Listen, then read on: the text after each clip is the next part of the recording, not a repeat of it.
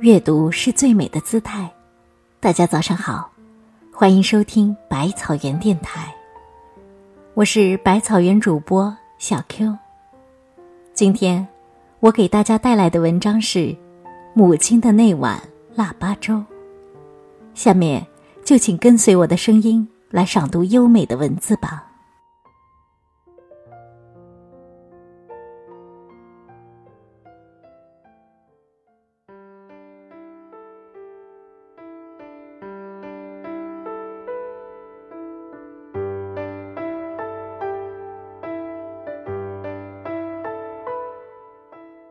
儿时的记忆中，每当迈进了腊月的门槛儿，母亲便开始扳着手指数起日子来，念叨着：“快到腊八了，又该给你们熬腊八粥喝了。”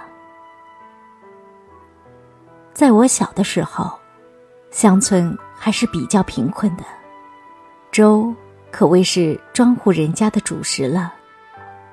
那年头。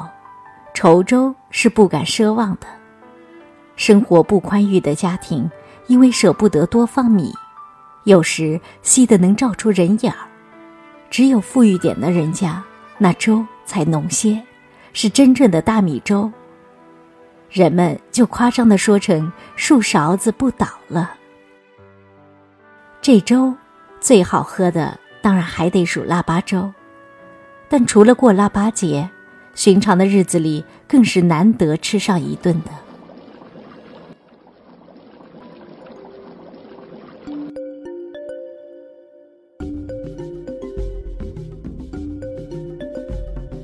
每到农历腊月初八，母亲就会早早起床，燃起炭炉，给家人熬腊八粥。腊八粥的食材是很丰富的，除了可以选用米、豆。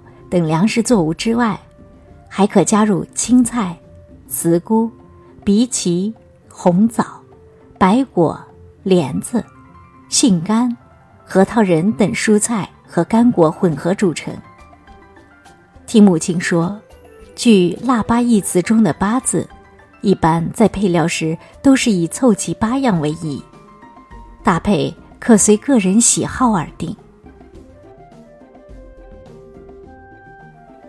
熬腊八粥是很费时的，但母亲却总是很有耐心。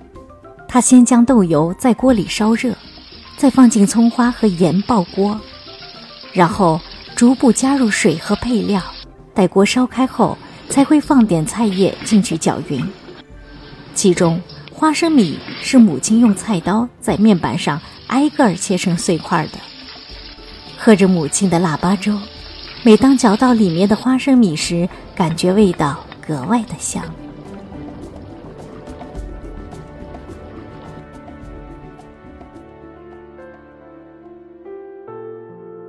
腊月正是呵气成雾、滴水成冰的季节。每当从被窝里钻出来，浑身早已冻得发抖。然而，一家人坐在饭桌前，围着一大锅香喷喷、冒着热气的腊八粥。你一碗，我一碗，一边品尝着乡愁的美味，一边称赞着母亲的厨艺。待到额头上、鼻尖上沁出细密的汗珠时，那心窝里就别提有多温暖了。冬去春来，物换星移，近三十年的时光一晃而过。如今，家乡人如果不怕麻烦，天天吃，顿顿吃腊八粥都不成问题了。前些日子回老家，我便嚷着叫母亲给我熬腊八粥喝，说城里的粥店吃不出当年的味道了，我就馋那一口。母亲笑了，说：“还是等到腊八再说吧。现在别说在你们城里，就在咱乡下，这也早成稀罕物了。”谁还愿意去操那份心呢？我没有坚持再要腊八粥，倒不是怕麻烦母亲，而是我觉得，许多留在记忆深处的美食，只有让它尘封在心底，久经岁月的发酵，那味道才会是最美的。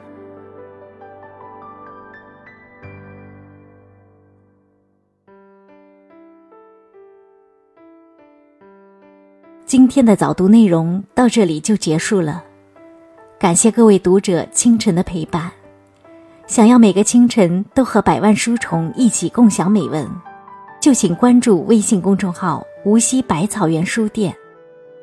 您在微信公众号中回复“早读”二字，便可获取连续三十天早读的文章与音频精选合集，也可以回复“朗诵”、“美文”或“音乐”。